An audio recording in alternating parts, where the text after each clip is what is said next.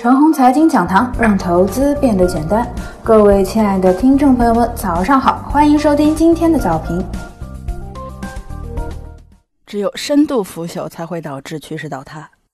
今早啊，在介绍两个理念：一是下跌趋势不主动预测反弹，上涨趋势呢不去主动预判调整。很多的分析者啊，上涨当中呢就在谈调整，下跌当中呢就爱谈何时反弹。这其实啊是没有话题，找话题，仅仅是博眼球而已。那么到底该如何交易呢？难道说上升趋势当中完全持有不动，不能去减仓了吗？其实啊，也是可以卖出的，只是这种卖出呢，不是建立在预测大势要调整的基础上，而是建立在你持有的股票涨了有点太猛了，涨得有点摇摇欲坠的基础上。好比啊，昨日科技股全体调整了，而个人重仓的三五一六这只股票呢，有点猛。个人就随手减持了一些，同时啊，正是因为昨日科技股全体调整，而锂电池依然很牛。然后看看有些锂电池个股，个人感觉也是可以减持的。接下来呢，如果科技股还调整，反手可能又增持一些。小仓位调节总是如影随形的。二趋势啊，一旦形成，何时坍塌呢？趋势的坍塌就像是王朝的覆灭一样，不是说存在问题了就会马上坍塌，而是深度腐朽之后啊，才会最终坍塌。趋势一旦形成之后呢，很多人总是拿着放大镜在找毛病。我说啊，你拿放大镜即使找到了毛病，这些毛病啊都不足以引起趋势坍塌。趋势坍塌不要看细节，要看整个盘面，即指数的中线量价关系。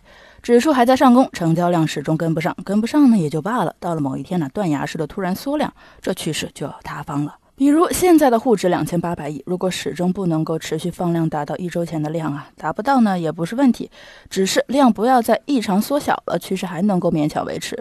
只有到某些天呢，断崖量来了，缩到两千两百亿下面去了，那这趋势大概率就要塌了。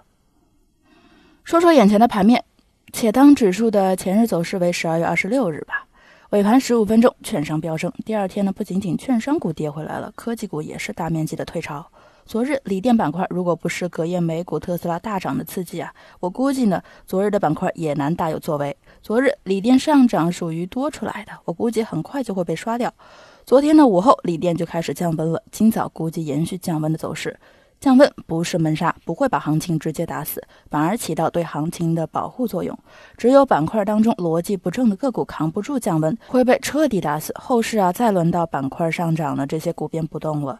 核心板块都挨个降过温了，这行情怎么延续呢？赶大蓝筹啊！大蓝筹很久都不动了，我想也应该是有所作为了。看看上证五十指数，此刻啊最应该完成突破的呢就是它了。看看今日上证五十会不会重演十二月二十三日，此处和当日前前后后的走势啊是完全一样的。如果今日干大蓝筹呢，那个股的走势啊是早盘探底而后逐步回升。以上就是我们今天的全部内容，祝大家股票涨停。